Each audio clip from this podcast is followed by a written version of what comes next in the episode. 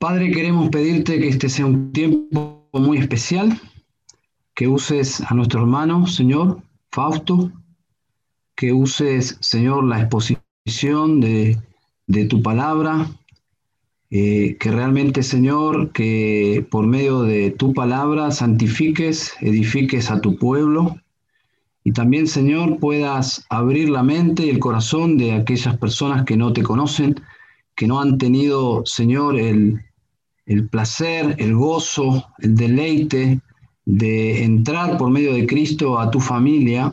Señor, que, que tú eh, nos bendigas, nos visites, que sea un tiempo de mucho provecho para, para cada familia, para cada matrimonio, Señor. Inclusive para las parejas que están pensando en formar una familia, que tú les, les ayudes a comprender eh, tu enseñanza. Oramos en el nombre de Jesús. Amén.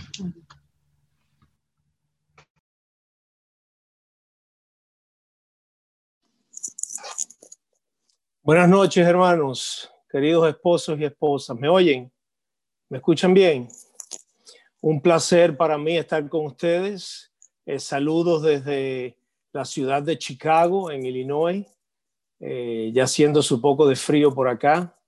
Y agradecido por la oportunidad de ser uno de los que van a estar compartiendo a lo largo de este próximo año eh, enseñanzas en este programa de familias para su gloria.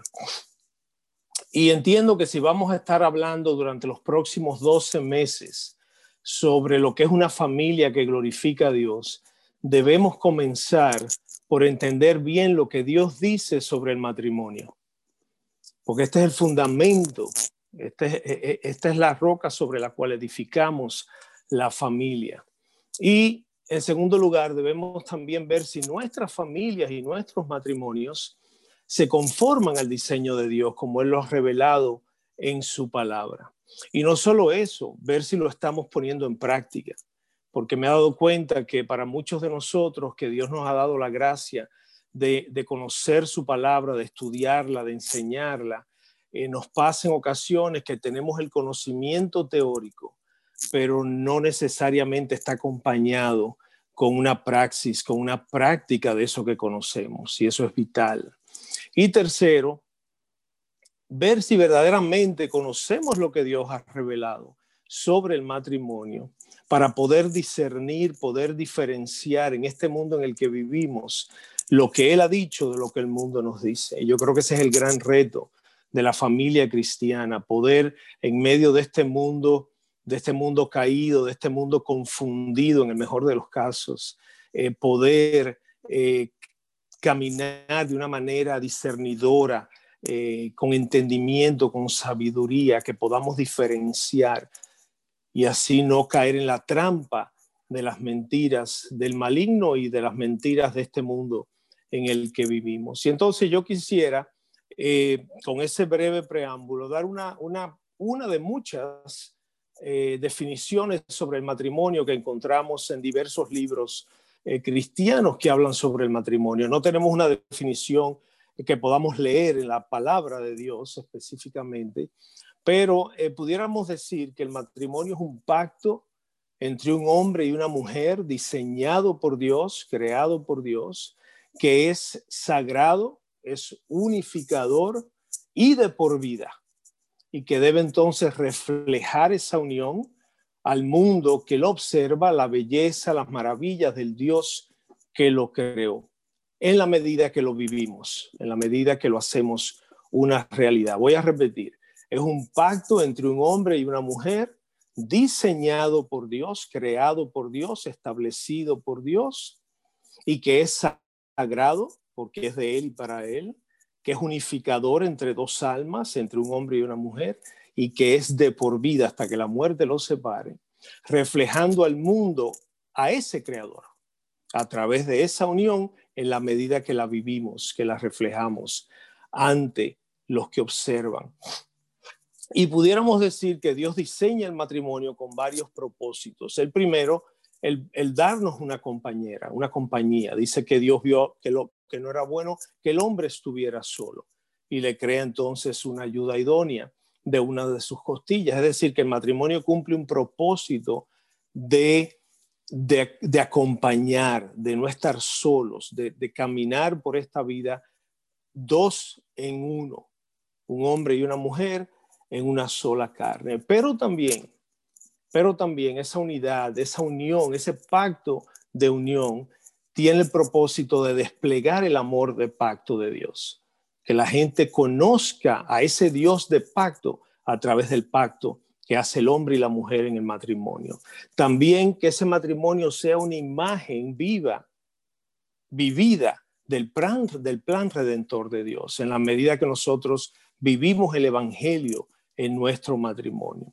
También servir de señal en dirección a Cristo, que esa unión matrimonial refleje, dirija la atención de los que nos observan a nuestro Salvador, nuestro Señor Jesucristo. Y también reflejar ese amor de Dios vivido entre esas dos, esos dos seres, ese hombre y esa mujer, un hombre y una mujer imperfectos, pecadores, pero que tienen y sirven a un gran Dios, a un Dios que es perfecto, a un Dios que es santo y que lo hace en el centro de esa unión. De manera que ahí pudiéramos decir que esos son algunos de los propósitos, de, de las razones por las que Dios crea esta, este ministerio del matrimonio, esta institución. Y entonces el día que decimos acepto el uno al otro, cuando nos leemos nuestros votos, el día de nuestro matrimonio, hacemos un compromiso con Dios y con su iglesia de, llevar a cabo este propósito en el matrimonio. Y mi deseo esta noche, como primera enseñanza de estas doce, que si el Señor nos permite vamos a tener a lo largo de los próximos meses, mi deseo es compartir con ustedes algunos puntos eh, fundamentales, fundacionales, pudiéramos decir, sobre el matrimonio que como cristianos y cristianas debemos conocer y practicar si deseamos que nuestros matrimonios se conformen al diseño de Dios y representen, reflejen ese diseño original de Dios para el matrimonio. Hay tanto que decir sobre el matrimonio. Van a ser dos enseñanzas sobre la familia que va a incluir roles del esposo, de la esposa, rol del padre, de la madre, la crianza de los hijos, un sinnúmero de temas sobre la familia. Pero yo quise hacer algo práctico en esta primera enseñanza que nos ayude a evaluarnos, que quizás teniendo el conocimiento podamos hacer un autoexamen y, ver si nosotros estamos siendo ese matrimonio que Dios nos llama a hacer.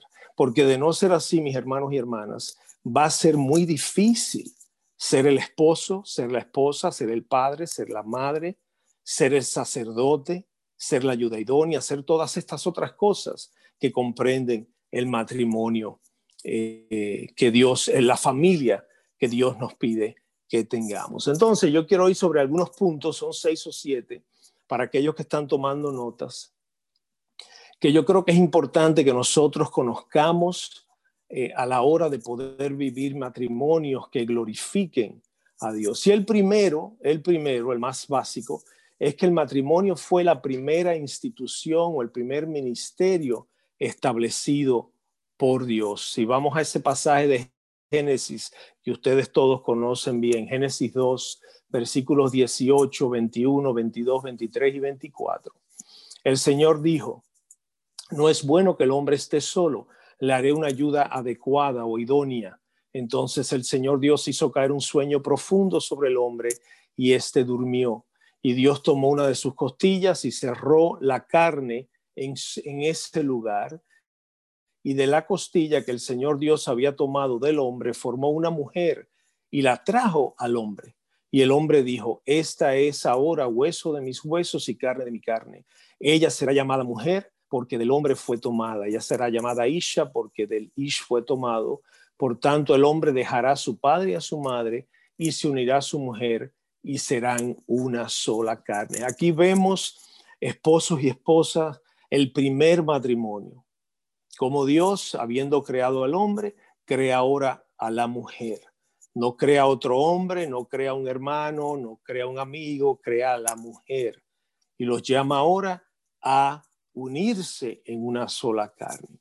Esto es importante porque el matrimonio, eh, esposos y esposas que me escuchan, quizás los más jóvenes también que me están escuchando, no es una idea que surgió de la nada o no es un concepto que algún gurú o algún antropólogo ideó en algún momento de la historia de la humanidad.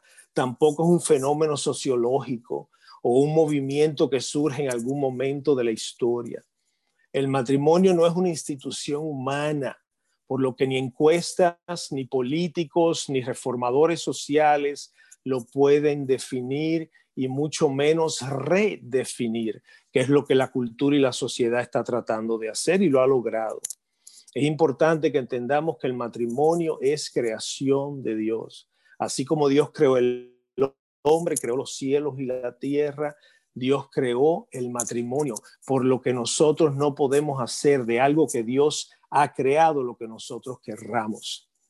Cuando oímos que dos hombres quieren casarse o que dos mujeres se quieren casar, nosotros no podemos evitarlo. Pero por favor, llámenle otra cosa. Pónganle otro nombre a eso, porque eso no es matrimonio. El matrimonio lo creó Dios y Dios creó el matrimonio entre un hombre y una mujer. Es decir, que solamente Dios lo puede definir y solo Dios tiene la autoridad de establecer cómo debe funcionar el matrimonio. Eso es muy importante porque muchos de los jóvenes oyen cosas y, se informan y a veces nos cuestionamos, se cuestionan, ¿será que esto es así? ¿Será que esto es asado? ¿O por qué no puede ser esto así? Tenemos que entender que el matrimonio no es una sugerencia de Dios, es creación de Dios y debemos honrarlo y respetarlo por lo que es. Un segundo punto que es muy importante para nosotros los matrimonios cristianos a la hora de eh, evaluar si nuestros matrimonios reflejan el diseño de Dios. Y es que el matrimonio es un pacto sagrado, es un pacto sagrado entre un hombre y una mujer delante de Dios, hecho frente a Dios. A veces se dice que, que si como pastores casamos a dos incrédulos, sabemos que en yugo desigual no podemos casar a un creyente con un incrédulo, pero se debate a veces que si un pastor cristiano debe casar a dos inconversos, a dos incrédulos. El tema está, mis hermanos, que eh, aún se lleve a cabo esa unión entre un hombre y una mujer que no son cristianos, esa unión se está llevando a cabo frente al creador del matrimonio.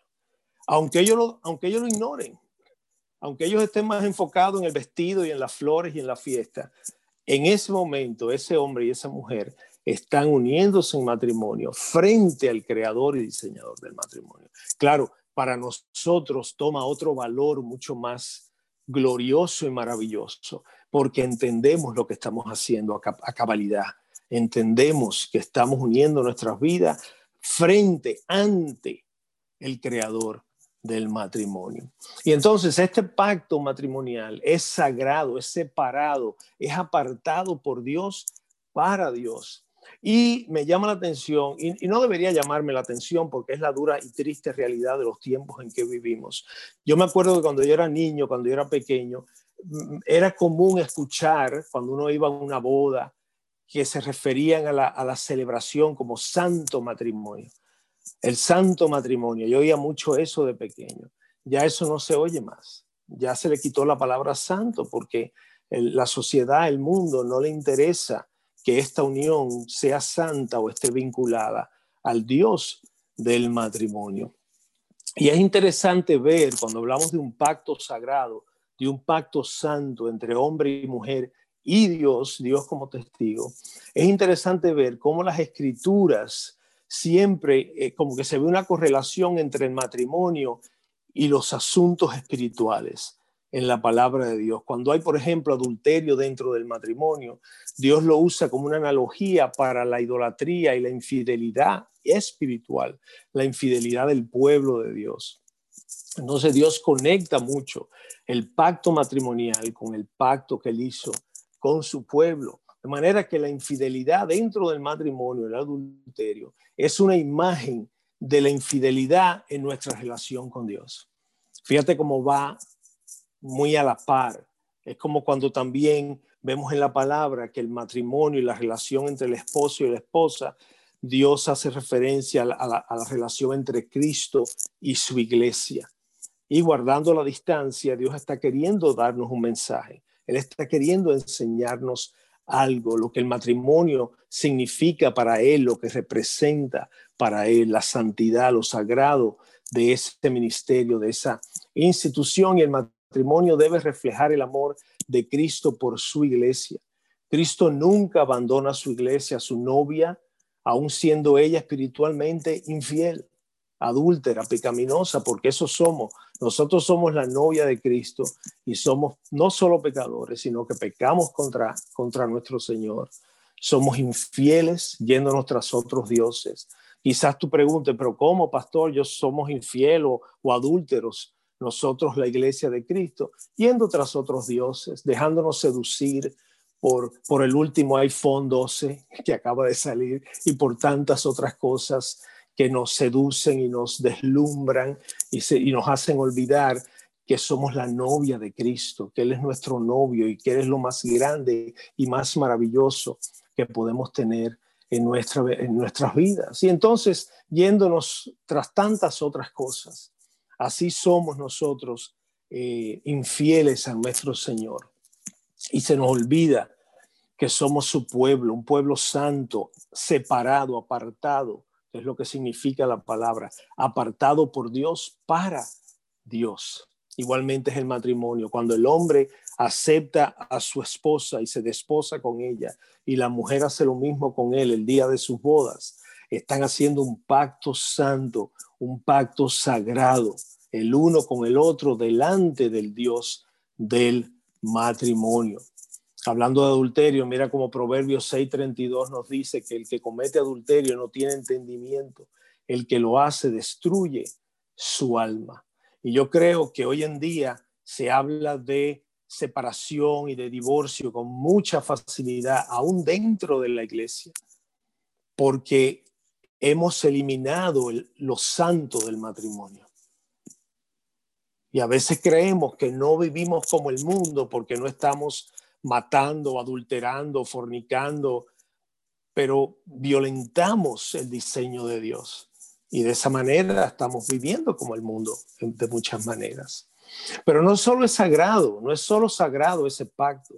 Ese pacto no es únicamente sagrado, sino que dice la palabra que es de por vida, que nos une de por vida el esposo a la esposa la esposa al esposo. El matrimonio es una promesa de ser fieles hasta la muerte, sin importar las circunstancias que se puedan presentar. Y eso es otra cosa que la sociedad ha desmontado completamente. Mira cómo vemos en Marcos capítulo 10, versículo 8 y 9. En este texto Jesús amplía el pasaje de Génesis 2.24 leíamos al comienzo, donde dice que el hombre dejará padre y madre, se unirá a su mujer y ahora será una sola carne, él lo, él lo completa diciendo de manera que ya no son dos, sino que son una sola carne. Y lo que Dios ha unido, que no lo separe el hombre jamás. De manera que el matrimonio es una unión de por vida. Y aquí me gustaría hacer una breve aclaración sobre, hablando de pacto sagrado y pacto de por vida, me gustaría hacer una aclaración porque a veces he escuchado a gente hablar del pacto matrimonial como de un contrato, como de un arreglo.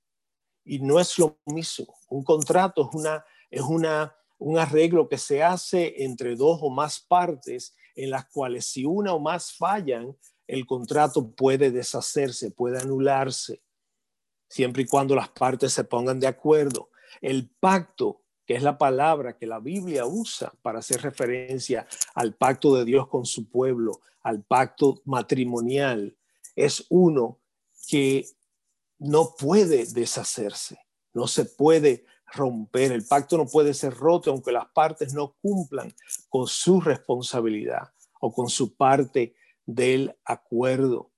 Y esto es muy importante que lo entendamos también. Así como Dios hizo un pacto con su pueblo, el hombre y la mujer hacen un pacto ante Dios cuando se unen en matrimonio. Dios mantiene sus promesas aun cuando nosotros fallamos, Él sigue siendo fiel. Y eso es lo que Él espera, que nosotros seamos dentro del pacto matrimonial. El matrimonio debe ilustrar ese carácter fiel de pacto, del pacto de Dios, de su fidelidad, de su amor por los suyos.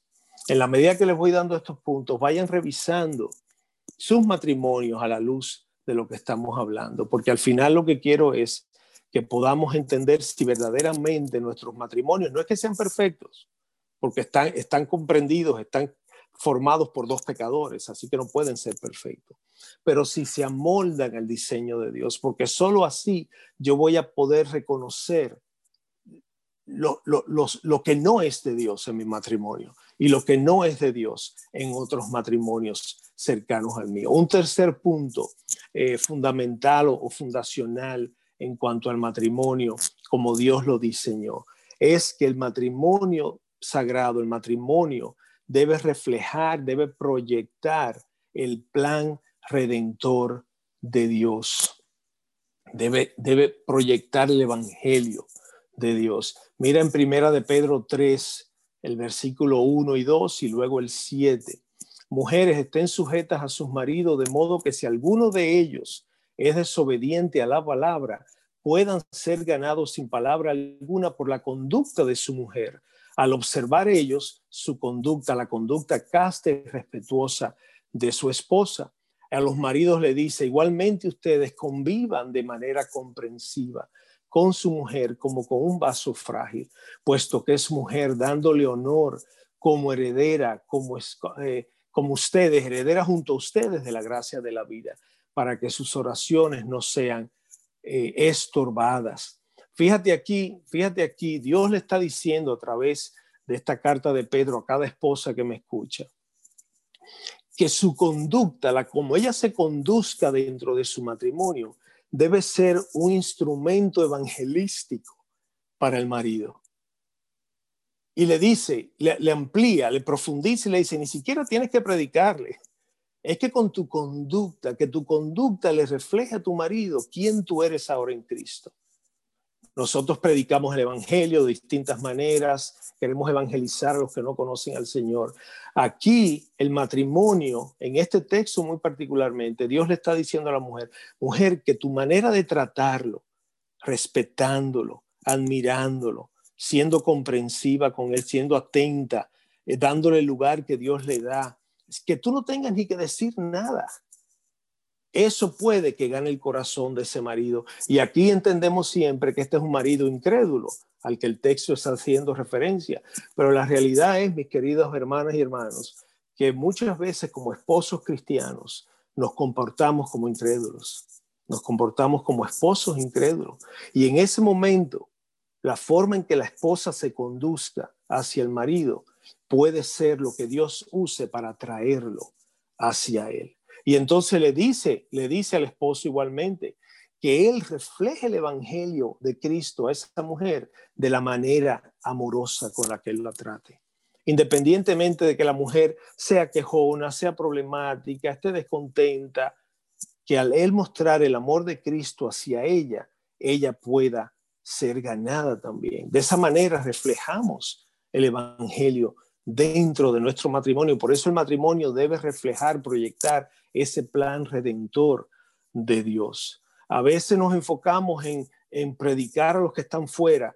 A veces nos concentramos mucho en, en que nuestros hijos inconversos reciban al Señor y sean salvos, pero no estamos viendo que nosotros no estamos reflejando ese evangelio dentro de nuestros matrimonios. Y esto es algo que choca mucho con la cultura de hoy y aún con la iglesia influenciada por la cultura la cultura metida en nuestras paredes, la, cultura influenciando a la iglesia de Cristo y entonces confundiéndonos y no dejándonos ver cómo no estamos siendo efectivos en, proyectar ese evangelio eh, a los que nos están observando, empezando por nuestros hijos. Vamos a hablar de eso en futuros programas. Empezando por ellos, por quienes estamos orando que sean salvos pero nosotros no estamos siendo necesariamente testimonio y, no porque estamos dándonos golpes, ni porque nos estamos dando con la sartén en la cabeza, no, es porque no estamos siendo diligentes en, reflejar el Evangelio dentro de nuestros matrimonios. Y entonces nuestra cultura, el matrimonio, parecería ser que va a perdurar mientras nuestros sentimientos y afinidades, el uno por el otro, se mantengan eh, vivas y, mientras, como dice la sociedad, dice la cultura, mientras seamos compatibles, como leen muchos de los divorcios, porque no somos compatibles.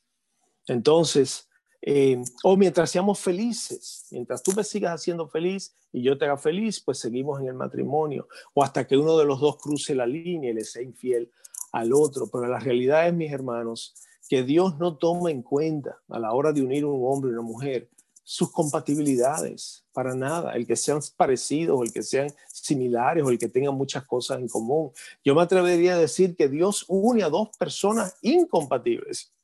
Él une a un hombre y una mujer incompatibles porque Él va a usar esa incompatibilidad como instrumento transformador en la vida de ese hombre y de esa mujer. Entonces, en la medida que nos dejamos ir transformando por Cristo a través de nuestras diferencias, nosotros estamos reflejando el Evangelio a quien nos observa. Porque ¿qué es el Evangelio? Sino un pecador necesitado de salvación.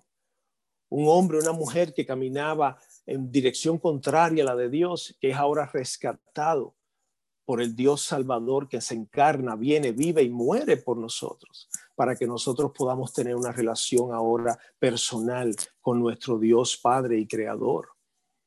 Entonces, cuando tú tienes dos pecadores incompatibles en una en la relación más cercana que existe humana, o, o nos peleamos y nos separamos, o le permitimos a Dios que nos permita ser instrumentos del Evangelio de ese plan redentor en nuestras vidas. Dios usa nuestras diferencias, nuestras frustraciones, nuestros retos y dificultades para humillarnos, para quebrantarnos, para tallarnos, para moldearnos, para ir eliminando de nosotros aquellas cosas que no son como Cristo.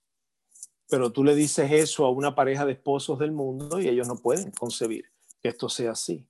Ellos no pueden entender que este pacto sagrado en el que yo entré con mi esposa va a ser el instrumento más efectivo en las manos de Dios para llevarme a ser cada vez más como mi Señor y Salvador. Un cuarto punto en cuanto al matrimonio, en cuanto a, estos puntos fundamentales que estamos hablando del matrimonio, como Dios lo diseña. El matrimonio, y esto quizá lo han oído mucho, pero se los voy a decir de nuevo porque nunca lo oímos lo suficiente. El matrimonio no se trata de ser felices nosotros. El matrimonio Dios no lo creó para que tú y yo, para que el esposo y la esposa sean felices. Esa no es, esa no es la meta del matrimonio. Que tengamos felicidad en el matrimonio, una dádiva de Dios, una providencia hermosa de las que Él nos derrama sobre nosotros continuamente. Pero ese no es el propósito por eso hay tantos matrimonios que fracasan, porque van al matrimonio creyendo que esta va a ser la fórmula para mi felicidad. Y cuando eso se ve atacado, cuando eso no se da, pues este matrimonio no es no funciona para mí, no sirve para mí. Mira Colosenses 3, 18 y 19 que conocen también, hablando de las del diseño de Dios para el matrimonio, cómo ahí está en la palabra de Dios las fórmulas que necesitamos. Mujeres, sujétense a sus maridos como conviene al Señor.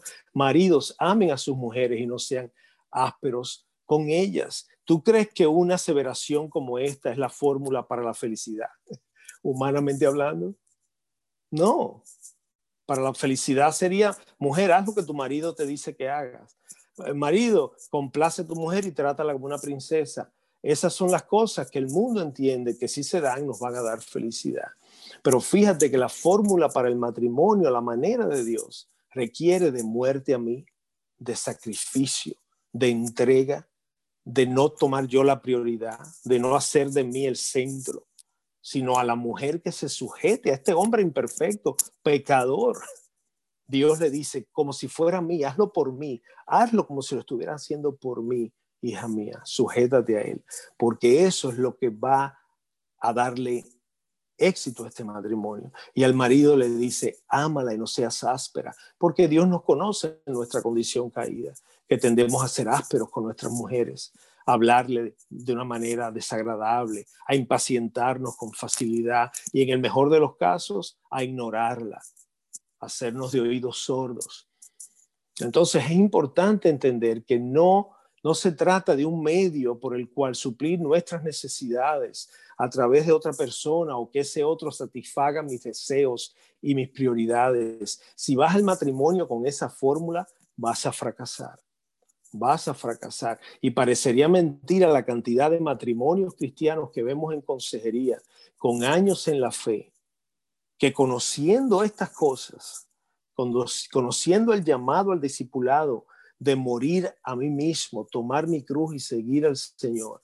¿Cómo creemos que el matrimonio y mi pareja debe suplir mis necesidades y llenarme?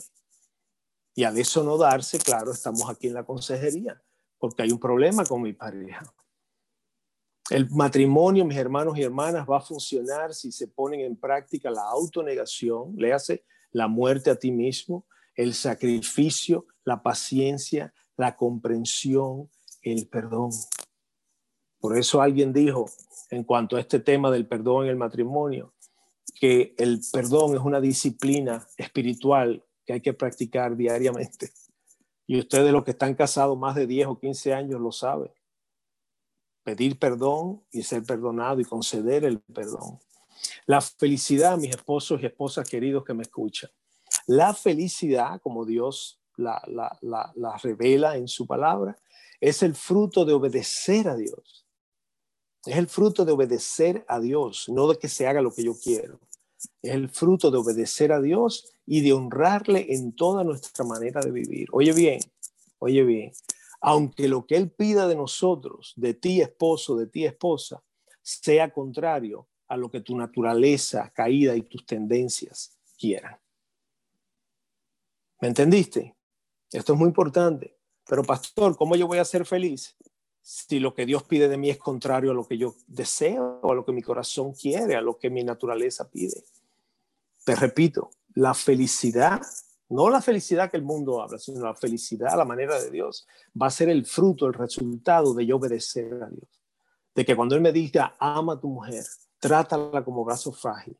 Aunque yo no sienta el deseo, porque hace media hora me insultó, Dios me dice, si tú obedeces y haces lo que yo te digo, tú me estás honrando a mí, yo te voy a honrar a ti y tú vas a ver cómo tu matrimonio va a funcionar. Pero para esto, mis hermanos y hermanas, tenemos que creerle a Dios. No solo creer en Dios, como seguramente todos los que estamos en esta, en esta charla decimos creer en Dios, sino creerle a Él. Creerle. Porque muchas veces creemos en Dios, pero no le creo todo lo que Él me dice y lo que pide de mí. Un quinto punto, un quinto punto en cuanto al matrimonio como fundamento, hablando de la familia para la gloria de Dios.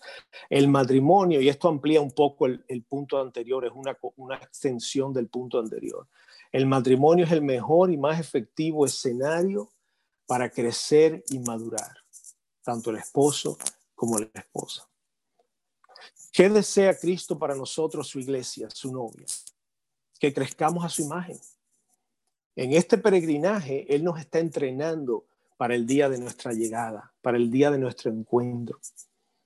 No hay ninguna situación o condición aquí en la tierra que nos ayude más eficazmente a convertirnos en los cristianos maduros que Dios quiere que seamos, que el matrimonio un pecador con una pecadora conviviendo juntos, sufriendo juntos, amándose juntos, perdonándose juntos, pecando continuamente, confesando el pecado, arrepintiéndose y viviendo ese evangelio diariamente de manera que vayamos creciendo a la imagen de Cristo.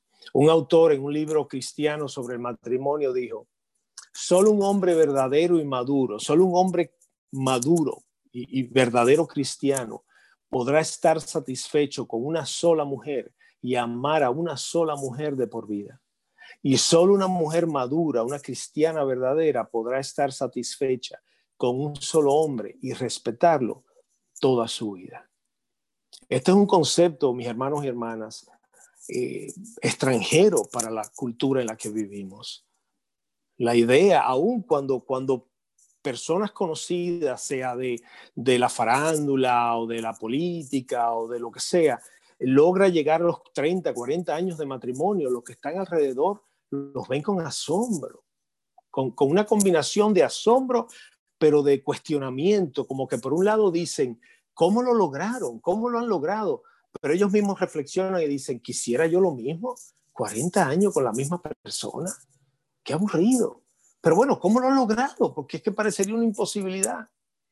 Y Dios nos dice que una de las señales de madurez para el creyente, de que, de que ha madurado, de que está en ese recorrido, que está avanzando en ese proceso santificador, es que va a tener una vida de gozo con su misma esposa, con su mismo esposo, a través de los años no mirando a otros, no necesitando a otros, sino encontrando su satisfacción en Cristo, encontrando su satisfacción en Cristo y entonces agradecimiento en la compañera, en el compañero que me ha dado. No porque me dio el mejor, sino porque dio me dio el que yo necesito. Me dio el que él sabía que iba a ser idóneo o idónea para lo que yo necesito en mi proceso santificador. otro punto, quizás un sexto, creo que que vamos ya por un sexto punto sobre eh, un punto fundamental para el matrimonio a la hora de edificar matrimonios que glorifiquen a Dios, que podamos entonces tener familias que glorifiquen a Dios. Y es que el amor verdadero, ese amor que nos, que nos cautivan, que el mundo nos vende y que dice que si no existe, pues no hay matrimonio pleno, matrimonio que dé gozo, no es un sentimiento, sino es un compromiso. Y esto yo sé que lo han oído mucho también, pero se nos hace difícil asimilar este concepto. El poder yo, por la gracia de Dios únicamente, por la gracia y la misericordia de Dios, yo tengo ya 33 años de matrimonio con mi esposa y los primeros 15 fueron sin Cristo. Siendo religioso, pero no, no conociendo a Cristo personalmente. Y yo puedo ver la gracia y la misericordia de Dios en el noviazgo, en los primeros 15 años sin Él y en estos siguientes, ¿cuánto? 15, 18 años eh, con Él. Pero mucha gente cree que yo voy a estar unida a mi pareja si yo lo siento, si yo siento todavía ese amor, si yo todavía tengo esas emociones y esos sentimientos que me atrajeron a mi pareja inicialmente. Pero en la manera que conoces al Señor, en la manera que conoces su palabra, en la manera que vas conociendo mejor al Dios de pactos que tenemos en la palabra, al Dios que nos ha salvado, que nos ha amado a pesar de quienes somos. Porque cuando su espíritu viene a morar en nosotros, a través del nuevo nacimiento, y ahora podemos vernos claramente como somos, y no como nuestro corazón engañoso nos hacía creer que éramos. Ahora yo me doy cuenta que, que el amor de Dios es algo inconcebible para mí como hombre, es algo que yo no puedo concebir. Pero entonces a medida que lo voy conociendo como Él es y como Él se revela, yo voy entendiendo que ese pacto matrimonial del que soy parte y del cual Él es el centro, se sostiene y se mantiene por el compromiso que yo he hecho con Él y con mi pareja, con mi esposa. Eso no significa que no haya amor ya, eso no significa que no nos disfrutemos, eso no significa que tengamos tiempos de, gozo y de, placer. Lo que significa es que ninguna de esas cosas son las que van a sostener ese matrimonio. Yo creo que fue Dietrich Bonhoeffer que dijo que al inicio es el, el amor el que sostiene el matrimonio, pero con el paso del tiempo es el matrimonio el que sostiene el amor. Y es cierto, es ese pacto matrimonial el que sostiene nuestro amor, que cuando yo no me siento muy amoroso hacia ti por lo que pasó anoche, yo recuerdo el pacto que yo hice contigo y con Dios, yo recuerdo lo que este pacto significa, yo recuerdo lo que Dios ha hecho conmigo y por mí, y ahora eso va cambiando todas las cosas y yo vuelvo a sentir amor por ti. Y no fue que lo dejé de sentir, es que por mi ira y mi pecado no lo sentía en el momento. Pero esto es algo muy importante porque el mundo nos dice que si ya se me, como dice gente, yo he oído gente en consejería que me ha dicho, pastor, es que ya se me salió el amor, se me salió, ese hombre se me salió, como que, como que es un tapón que se quita y se pone. Pero hermana, y, y el compromiso que tú hiciste con ese hombre delante de Dios, ¿Qué pasó con ese? Se te, se te salió también. Entonces es importante entender que, que nuestro matrimonio lo sostiene el compromiso que hicimos con nuestra pareja y con Dios. Y, quiero hacerle de verdad un llamado de atención en este momento a cada una de ustedes parejas, de que tengamos cuidado de estar usando la palabra divorcio con, con esa libertad. Veo parejas que cuando tienen un conflicto, tienen una discordia, pues son rápidos en, decir, yo me divorcio, yo no voy, yo me divorcio. Cada vez que tú dices esa palabra así, estás pecando contra Dios. Porque estás diciéndole a Dios, yo voy a romper este pacto, no me interesa más. Debemos olvidar la palabra divorcio y concentrarnos en la palabra compromiso. Oye bien algo, el divorcio parecería ser una puerta de salida a una situación muy crítica. Y yo sé que muchos matrimonios hemos pasado por situaciones difíciles. El divorcio parecería ser esa puerta que es la única que se abre en un momento de dificultad. Pero ten cuidado porque de salir por ella, de abrir esa puerta y salir por ella, vas a tener que vivir el resto de tu vida las consecuencias de ir contra el diseño y la voluntad de Dios. Porque aun cuando Dios te da un permiso bíblico para el divorcio, eso no es lo que está en su corazón. Él dice que él aborrece el divorcio y que lo que él une no, lo debe separar el hombre jamás. Y estoy generalizando. Quizás tú me estás escuchando y has estado en una situación de divorcio o estás en una situación muy crítica. Yo no te estoy hablando a ti específicamente porque no conozco tu caso. Y si la palabra nos da permiso para el divorcio, aunque no muchos de los matrimonios cristianos que se divorcian, se divorcian con un permiso bíblico, lamentablemente se divorcian porque no, no están dispuestos a, a morir a sí mismos, a arrepentirse y hacer lo que Dios pide de ellos. No podemos entrar en un matrimonio, no podemos entrar en un pacto matrimonial si no hago un pacto, un compromiso con mi pareja y con Dios de por vida. Si no hay compromiso, mis hermanos, no hay matrimonio. Mucha gente se casa porque hay amor. Como te amo, me caso. Sí, está muy bien que haya amor, debe haberlo, pero si no haces un compromiso de por vida con esa persona, no debes casarte, porque es el compromiso, el compromiso, el pacto, lo que lo va a mantener a través de los años. Conocemos el texto de Deuteronomio 23, 21, 22 y 23 que dice, cuando hagan un voto con el Señor su Dios, no tarden en cumplirlo, porque el Señor su Dios se lo reclamará y será pecado en ustedes si no lo cumplen. ¿Tú sabes qué? Que cuando haces un pacto matrimonial, estás haciendo un pacto con Dios. Estás haciendo un pacto con Dios. Y te dice aquí este texto que si no lo cumples te va a ser pecado. Un séptimo y último punto en la medida que ya vamos acercándonos al final, porque tenemos tiempo de preguntas más adelante. Un, último punto que quisiera, y hay muchos, hay muchos, pero el tiempo es limitado y quise, quise concentrarme en algunos de los más básicos. El matrimonio solo va a funcionar, mis queridos hermanos y hermanas, aún después de todo lo que hemos dicho, solo va a funcionar a manera de recapitulación o de resumen. Solo va a funcionar si usamos los planos de aquel que lo diseñó.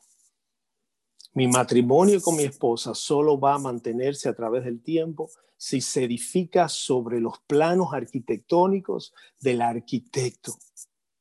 Yo no puedo recibir como ingeniero, yo no puedo recibir los planos del arquitecto, hacer los cambios que yo quiera, levantar ese edificio y pretender que va a sostenerse a, través de los años. Yo tengo que, yo tengo que respetar y obedecer y someterme a esos planos. Conocemos el texto de Efesios 5, del 21 al 33, y ahí no lo quiero leer completo porque me toma mucho tiempo, pero voy a resaltar algunas algunos contenidos. Sométanse unos a otros, hablando de planos del matrimonio.